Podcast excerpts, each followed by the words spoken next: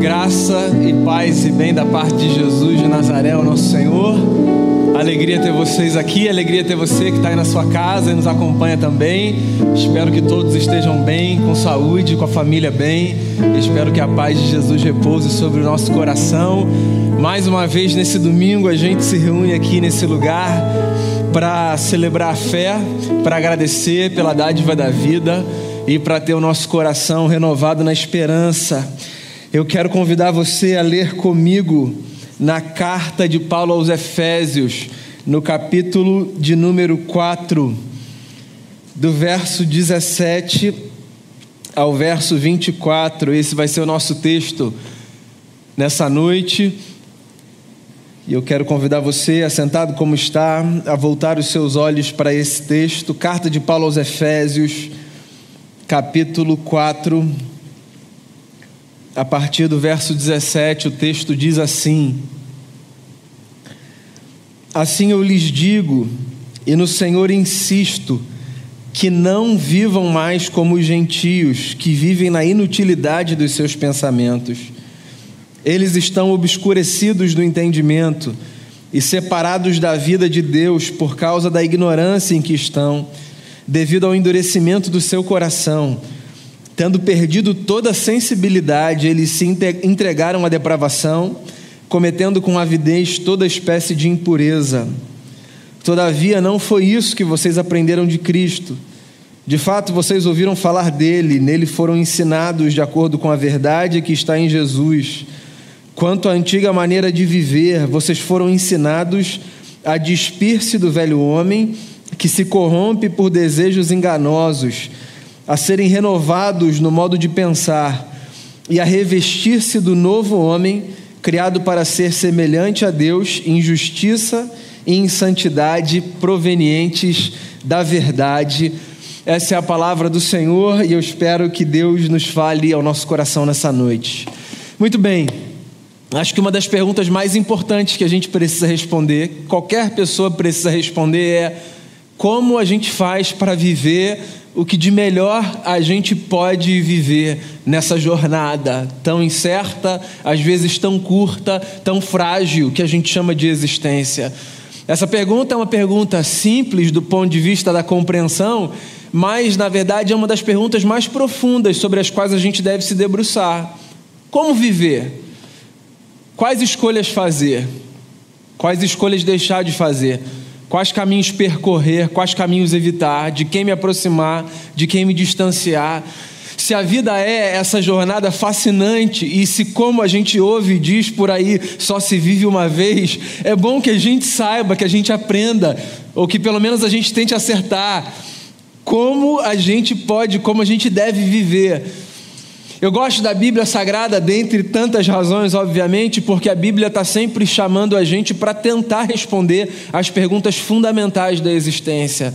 Eu falei hoje de manhã sobre isso, queria repetir aqui: a Bíblia não responde todos os nossos questionamentos, mas tem uma coisa bacana que a Bíblia faz. A Bíblia sempre coloca diante dos nossos olhos as questões essenciais da vida.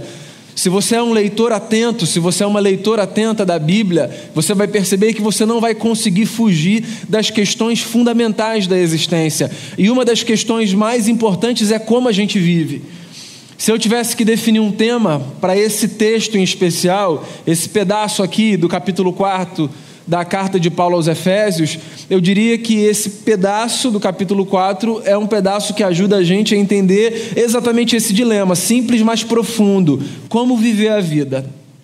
E aí, Paulo, que às vezes, como Pedro diz, escreve de forma difícil e sofisticada, aqui nesse texto em especial me parece muito objetivo, na maneira como ele tenta nos ajudar a responder a pergunta.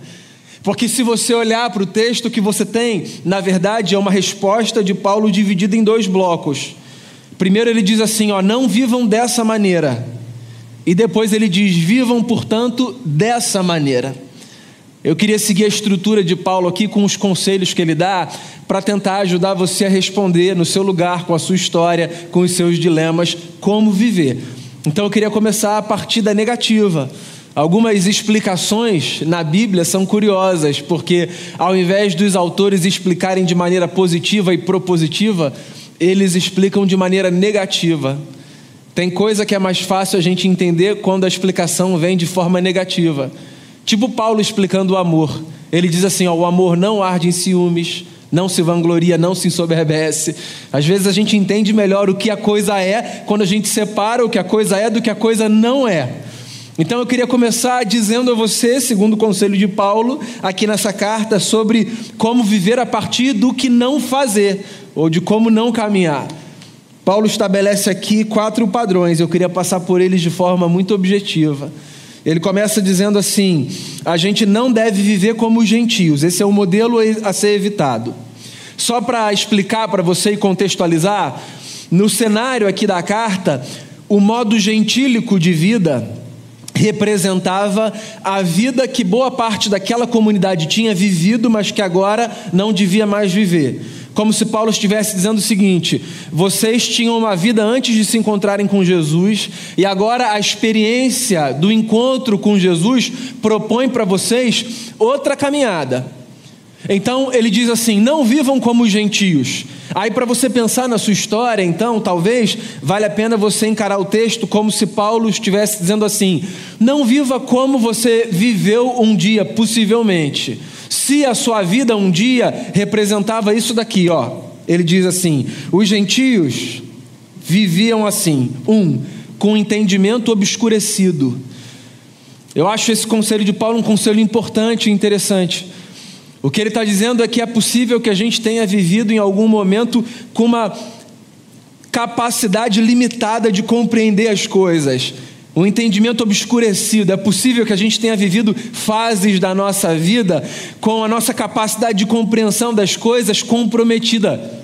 Na verdade, a gente sempre tem algum tipo de comprometimento, porque ninguém nasce sabendo tudo, ninguém é dono da verdade, ninguém acerta o tempo todo. Mas parece que Paulo está descrevendo um cenário aqui mais intenso disso. O que ele está dizendo é: parece que às vezes pessoas vivem com a consciência bastante comprometida, como se faltasse luz. Inclusive, essa é uma metáfora que aparece muito na Bíblia para falar sobre a beleza da vida com Cristo. Algumas páginas das Escrituras falam exatamente isso, comparam a vida com Jesus exatamente essa experiência de uma vida sobre a qual a luz foi lançada de forma mais intensa. Por exemplo, quando o profeta Isaías fala do nascimento do príncipe da paz, do Messias que estava para vir, ele começa o texto dizendo exatamente isso, que é um texto que a gente lê muito no Natal, Isaías capítulo 9. Ele diz assim: O povo que andava em trevas viu luz. Pois então, essa ideia das trevas e da luz aparece muito na Bíblia como uma metáfora da vida que a gente vivia antes, com, usando aqui a linguagem de Paulo nessa carta, o entendimento obscurecido, e com a vida que a gente pode viver iluminada pelos valores do Evangelho. Então, se tem uma vida que você não precisa viver, é a vida com a sua consciência enrijecida, dura, se tem uma vida que você não precisa viver, é a vida do homem e da mulher que acham que sabe de tudo, que não precisam aprender. Então, sempre que você se perceber na vida, assumindo esse lugar da pessoa que sabe tudo, toma cuidado, porque isso pode ser um sintoma de entendimento obscurecido. Ele fala de mais uma coisa aqui. Depois de falar entendimento obscurecido, ele fala que os gentios viviam separados da vida de Deus. O que é uma coisa muito séria e muito triste, se a gente parar para pensar que nesse mundo a gente pode viver com Deus e a gente pode viver sem Deus. Pensar que há pessoas que vivem sem Deus e que a gente pode se encontrar nesse lugar de viver sem Deus, isso é muito angustiante. Tem uma fala de Dostoiévski numa das suas obras em que ele diz que no coração do homem tem um vazio que tem exatamente o tamanho de Deus. Então, viver sem Deus tem a ver exatamente com isso, com essa percepção de vida que às vezes se apresenta para a gente, que faz a gente perceber que a gente pode ter tudo e as coisas podem estar no lugar, mas falta alguma coisa, falta alguma coisa que dê sentido, falta alguma coisa que dê sustentação, falta, falta alguma coisa que garanta felicidade, alguma coisa que faça com que aquele momento, às vezes, de felicidade momentânea permaneça porque a gente descobre que a felicidade não tem a ver com aquela experiência específica que a gente estava vivendo, mas com uma vida toda debaixo desse deslumbramento de que a presença de Cristo nos acompanha, nos enche, nos inunda, nos preenche. Você sabe do que eu estou falando? Quantas vezes na vida nos faltaram coisas que nós julgávamos essenciais, importantes, quantas perdas, quantas derrotas, quantas lutas quantos desertos, quantos obstáculos. E ainda assim, por alguma razão, a gente permaneceu firme, encontrando força, encontrando ânimo, enxugando lágrima, apertando na mão de alguém, escorando no ombro de alguém, pois isso tudo, isso tudo, nada mais é do que uma descrição de uma vida com Deus, do Deus que se faz presente não apenas quando a gente se ajoelha para orar, mas que se faz presente também quando a gente encontra a presença dele na face do nosso irmão, da nossa irmã, do nosso amigo, em palavras solidárias que vêm e que vêm do alto, coisas que a gente ouve, que a gente diz assim, isso só pode ter vindo de Deus para a nossa vida. Você já deve ter passado por experiências assim, isso é tão importante, isso é tão sustentador. E o que Paulo está dizendo é que tem gente que vive sem isso. Não que isso não esteja à disposição das pessoas, entende? Mas tem gente que vive sem se despertar para isso. Eu acho que essa ideia da gente ter Deus e não ter Deus tem muito menos a ver com Deus estar e não estar, já que Deus é aquele que está em todos os lugares, certo? A gente aprende isso, onipresente. E tem muito mais a ver com a nossa percepção da presença dele. Sempre que eu me lembro disso, ou que eu falo sobre isso, eu evoco aquela experiência do Jacó que acorda de um sonho e acorda dizendo assim: Deus estava nesse lugar, Ele está nesse lugar, eu é que não sabia. Pois então, Deus sempre está, sempre está. A questão é se a gente vai viver como a gente já viveu um dia sem se aperceber da presença dele, ou se a gente vai fazer com que cada momento da vida seja partilhado dessa presença santa, que dá sentido e significado. Não vivam como vocês viviam antes, com entendimento obscurecido, separados de Deus. E aí ele diz mais duas coisas aqui que são uma continuidade da outra. Ele fala assim: não vivam com o coração endurecido e não vivam sem sensibilidade. Você vai encontrar isso aí no texto. Duas coisas que são muito problemáticas a vida, a boa vida. Coração endurecido é um problema.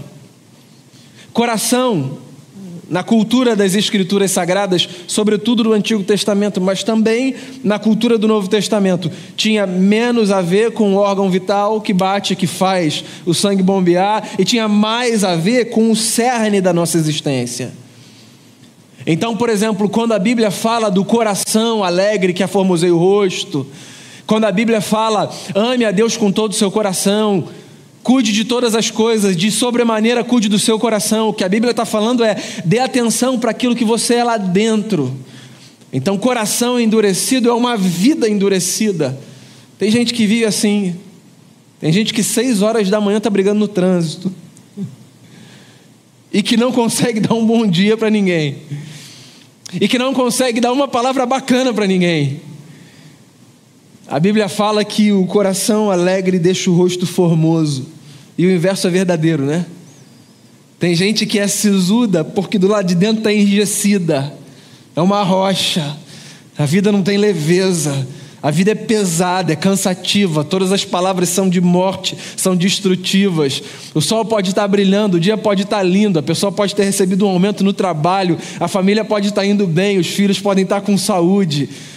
Mas ela está sempre olhando as coisas da perspectiva negativa. Isso é coração enrijecido, isso é gente dura, isso é companhia que pesa. Esse é o tipo de gente que a gente não quer ter perto, o que significa que precisa ser também o tipo de gente que a gente não quer ser para quem está perto. Então, talvez você tenha sido em algum momento alguém de coração enrijecido, e gente de coração enrijecido não tem sensibilidade, e a vida pede da gente sensibilidade. Sensibilidade tem a ver com essa capacidade da gente perceber as coisas, é disso. Ser sensível tem a ver com encarar a vida com um pouco mais de atenção. Significa trazer a música do Lenine para a prática. Enquanto o tempo acelera e pede pressa, eu me recuso, eu faço hora, eu vou na valsa. Sabe isso? De você olhar e dizer: Eu não vou correr, eu vou desfrutar, eu vou desfrutar desse momento, eu vou desfrutar desse lanche com os meus amigos, eu vou desfrutar desse fim de semana com a minha família, eu vou desfrutar desse trabalho que eu tenho, eu vou curtir, eu vou curtir, porque a vida precisa ser curtida, desfrutada, porque a vida é uma dádiva de Deus. Gente que não tem sensibilidade vive correndo, não desfruta, não percebe. Aí o tempo passa, e depois a gente lamenta, a gente chora. A gente quer ter o que a gente não tem mais, a gente quer recuperar o que já passou, o que a gente já perdeu, porque tem coisa que a gente consegue recuperar, mas tem coisa que a gente não consegue. Uma das histórias mais bonitas da Bíblia, na minha opinião, é aquela experiência de Moisés na sarça que pegava fogo e não era destruída em que Deus fala com ele naquela experiência mística. Lembra disso? Moisés está cuidando do rebanho de seu sogro, numa região que ele era conhecida. E ele se aproxima de um fenômeno muito incomum, um arbusto que pegava fogo, mas não era destruído. E aí, quando ele se aproxima dessa cena, ele ouve uma voz que diz para ele assim: Moisés, tire as sandálias dos pés, tire o sapato, porque isso aqui é terra santa. Eu gosto muito da explicação que um rabino chamado Newton Bonder, que serve aqui na nossa cidade, por sinal, dá a essa experiência. O Newton Bonder diz que a ideia dos sapatos serem tirados, das sandálias tiradas, dos pés descalços, dentre outras coisas, nos remete ao fato de que a vida com Deus pede da gente sensibilidade. Isso é bacana. Por exemplo, os nossos calçados, eles facilitam a nossa vida, certo? Imagina se num dia como hoje, você tivesse que vir para cá descalço, andando, além do risco de se cortar, de pisar em coisas que você não gostaria de pisar, é, a, sua caminhada seria assim um pouco mais desafiadora, você levaria mais tempo, você se machucaria, uma questão de higiene, por N fatores, os nossos calçados protegem os nossos pés e dão à nossa vida um pouco mais de celeridade. Só que por outro lado, o que os calçados fazem? Eles tiram a sensibilidade dos nossos pés, certo? Se você vai à praia de tênis, primeiro que você não é um carioca de verdade. E segundo que você não foi à praia. Você não pode ir à praia de tênis e ficar na areia de tênis. Isso é uma profanação da praia. Você só vai à praia, você pode até ir de tênis, fica tranquilo, correr lá. Mas se você descer na areia, vamos combinar um negócio, tira o tênis. Sente a areia. Senão não é praia, meu amigo. Fica de chinelo na praia. Ninguém fica de chinelo na praia. Não, você não pode, você está proibido de ficar de chinelo na praia. Porque você vai estar na praia sem estar na praia. Que praia não é um lugar para onde a gente vai. Praia é uma experiência que a gente tem quando a gente pisa naquela areia, naquele calor, e a gente vai chegando até a água, e a água bate aqui, e a gente fala, Deus, obrigado pela praia. Praia é isso, certo? A sensibilidade, os calçados roubam a nossa sensibilidade. E aí o rabino Newton Bonder diz isso, que quando Deus diz assim, Moisés, calma, tire as sandálias dos pés, é como se ele estivesse dizendo assim, não venha com essa afobação. Você está se aproximando de mim. E todo mundo que se aproxima de mim precisa ter sensibilidade. Então é possível que você já tenha vivido sem sensibilidade, mas a vida pede da gente sensibilidade. Como não viver? O apóstolo está dizendo aqui: não viva como gentios, com entendimento obscurecido, separados da vida de Deus, com um coração endurecido e sem sensibilidade. Aí ele vem para a parte positiva e ele descreve então como viver. E obviamente que o modelo do apóstolo sobre como viver é Jesus de Nazaré. Tem um amigo, pastor Ariovaldo Ramos, que diz isso há tanto tempo, eu guardo isso no fundo do meu coração. Em Jesus nós vemos Deus como Ele é e o homem como ele deve ser. O nosso modelo é Jesus, o nosso modelo de espiritualidade é Jesus Cristo de Nazaré. Nós não fomos chamados por Jesus para viver como anjos, nós fomos chamados por Jesus para viver como gente. O projeto de Deus não é transformar a mim, a você em Miguel, Gabriel ou qualquer anjo ou arcanjo para a gente sair voando por aí e viver uma espiritualidade tão mística que está desconectada do chão da história. O projeto de Deus para a nossa vida é o de fazer com que a nossa humanidade seja vivida na potência máxima. E como a nossa humanidade é vivida na potência máxima? Ora, se a gente vive como aquele que foi homem ao máximo, viveu Jesus de Nazaré, em quem a gente vê Deus como ele é e o homem como ele deve ser. É por isso que ele diz: vivam como Jesus. E aí ele dá exemplos aqui, que são muito curiosos. Ele diz, por exemplo, que a gente deve viver se despindo do velho homem, isso é uma coisa que ele coloca aqui. É? Diferente de Jesus, que segundo a nossa tradição foi o homem perfeito, foi aquele que não conheceu o pecado, as Escrituras dizem, mas se fez pecado por nós, nós partimos de uma história problemática. Davi, por exemplo, num dos salmos, fala: Nós nascemos em pecado, a gente precisa admitir isso. Para a vida e bem, a gente precisa admitir isso. A maldade não é apenas um problema que nos cerca, é um problema com o qual a gente lida do lado de dentro. Eu, você, qualquer pessoa. Então, se a maldade é um problema com o qual eu lido pelo lado de dentro, não adianta eu querer arrumar a casa e o mundo e deixar a minha vida de qualquer jeito.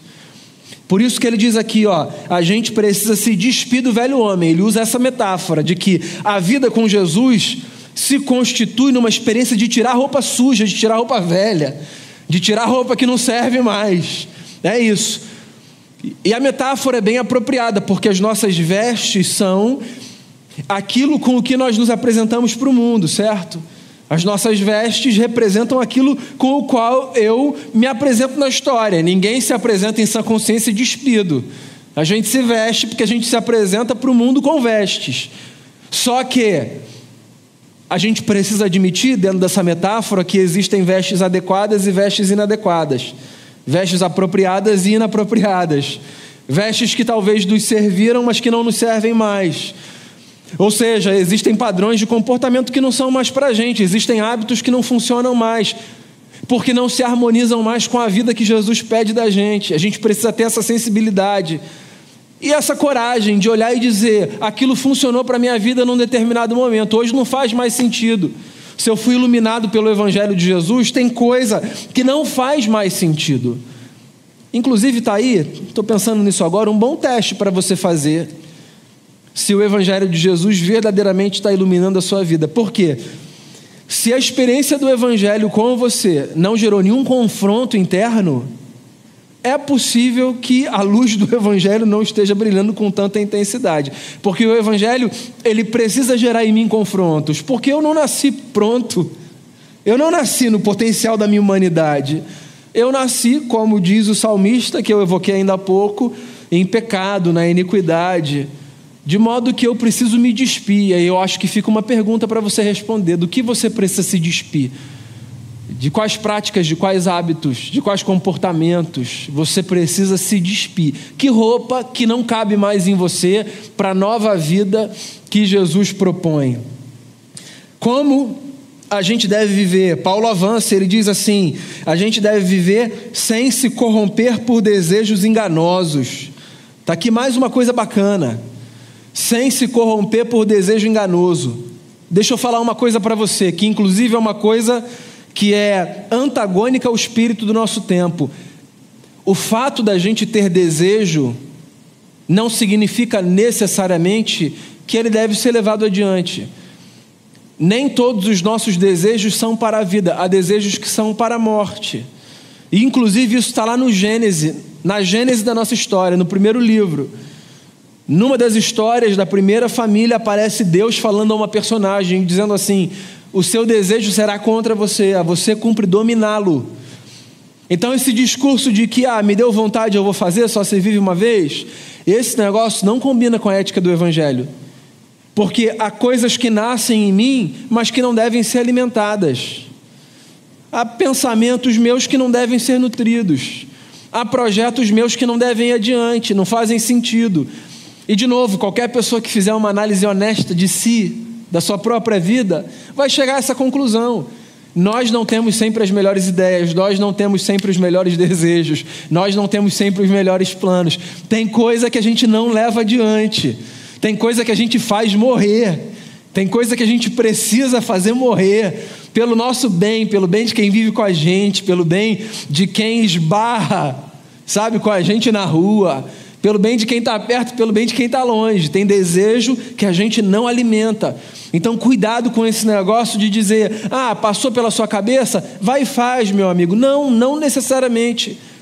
Esse discurso, segundo eu penso, é um discurso infantil, imaturo. Na psicologia, inclusive, a gente diz exatamente isso, né? Que é a criança que é regida pelo princípio do prazer. O adulto é regido pelo princípio da realidade. O princípio do prazer é esse princípio que se movimenta exatamente por essa lógica. Eu quero, eu faço. Então, por que uma criança, por exemplo, chora diante do pai e da mãe, tentando argumentar que ela não precisa tomar remédio? Porque ela não gosta do gosto do remédio. Então, ela está lá, cheia de infecção, precisa do remédio, ela fala, eu não gosto, e ela chora, ela acha inclusive que ela está sendo injustiçada, que ela está sendo obrigada a tomar um remédio que ela não gosta. Por quê? Porque a criança é assim, ela é regida por esse princípio. Na cabeça dela as coisas funcionam assim. Só que a gente vive num mundo de adultos que são regidos pelo princípio do prazer e não pelo princípio da realidade. A gente vive num tempo em que as pessoas se satisfazem simplesmente em julgarem as coisas a partir do critério gosto ou não gosto. Ah, se eu gosto, eu vou fazer. Mas e os outros? Ah, os outros que se quiserem corram atrás de mim, corram atrás do prejuízo, eu vou fazer. Eu quero fazer, eu vou fazer. Esse negócio é problemático, esse negócio é denunciatório da nossa síndrome de Peter Pan. E é problemático à luz do Evangelho. Porque o que Paulo está dizendo aqui é que existem desejos que são enganosos e eles corrompem a gente. Aí ele diz assim: a gente deve viver renovando o nosso modo de pensar. A terminologia religiosa para isso é arrependimento. Arrependimento é isso, é renovar a sua forma de, de pensar. Arrependimento é olhar e eu dizer assim: eu preciso mudar isso daqui. Mas não só para que as coisas fiquem bem Sabe aquele negócio de pede desculpa para o seu irmão. Aí tá lá um pede desculpa para o outro, sim, sem pensar, só para não ficar de castigo. Cabe na criança, não cabe na vida adulta. Na vida adulta, para que as coisas avancem, não adianta a gente verbalizar acordos de paz. Na vida adulta, para que as coisas avancem, é necessário que a gente faça autocrítica. Então, se eu faço um negócio com a Laís, que está aqui na frente, que não é bacana, eu preciso ter a humildade, a umbridade e a maturidade de dizer, Laís, me perdoa, esse negócio não foi legal. E eu não quero fazer esse negócio de novo. E vice-versa. Nas nossas relações deve ser assim. A gente precisa renovar a forma de pensar. A gente precisa mudar o nosso pensamento. A gente precisa se abrir para isso. A gente precisa se abrir. A gente precisa desassociar a fé dessa leitura louca de que a fé é esse espaço de certezas robustas. Sabe, o sujeito de fé é o sujeito que sabe tudo, não tem dúvida de nada. Isso é uma grande balela. Isso é uma grande besteira. Tem gente que se propõe na vida querendo demonstrar uma força na fé, dizendo assim: Eu sei, é isso que eu acredito, é isso, é isso. E aí tem um pensamento enrijecido. E a fé pede da gente uma maleabilidade maior do que a gente imagina. Porque só essa maleabilidade vai fazer com que a gente olhe para Deus e para o próximo e diga assim: ó, me perdoa, eu preciso mudar isso, eu errei. Então, como viver? Bem, a gente deve viver renovando a nossa forma de pensar. E aí, Paulo termina dizendo que a gente deve viver se revestindo do novo homem. O que faz todo sentido, porque se ele começa dizendo que a gente deve se despir do antigo, bem, a gente não vai sair por aí de alma despida, né? A gente não, a gente não vai, a gente, a gente se apresenta para o mundo com com vestes. E é evidente, eu acho que você está entendendo que eu não estou falando dessas que cobrem o meu corpo. É das vestes que nos, que nos cobrem para as relações das vestes que tem a ver com, com os comportamentos, com os hábitos, com as escolhas, com as palavras, com os padrões de vida com os quais eu me apresento para o mundo. Ninguém, ninguém sai para a vida de alma despida. A Adélia Prado disse isso uma vez, né? Ela disse assim que a nossa verdadeira nudez não é anatômica, é a poética, existencial, espiritual. Lembra lá de Gênesis, quando homem e mulher se cobrem porque eles têm vergonha, eles eram um casal. Você acha que o que eles estavam com vergonha era o que? Um do corpo do outro? Se é, meu amigo, terapia, eles são um casal. Não é isso. Inclusive, o texto, que é cheio de metáforas, fala que eles se envergonham depois que eles transgridem. Ou seja, a vergonha é a vergonha da alma, da transgressão. Como a gente não consegue cobrir a alma, a gente cobre o corpo. E a gente faz isso até hoje. A gente cobre o corpo, obviamente, por uma questão de decência. Mas assim, por quê? Porque isso é uma representação das vestes que a gente usa para cobrir quem a gente é lá dentro, por uma questão de decência, de civilidade. Agora a questão é: com quais vestes eu vou me cobrir? com quem eu fui um dia ou com quem eu posso ser em Cristo Jesus? Queria encorajar você a ler depois esse texto em casa com calma e talvez buscar outros insights e outros conselhos. O fato é, para todo mundo, para mim, para você, você que está em casa e qualquer pessoa, tem uma vida que a gente viveu e tem uma vida que a gente pode viver.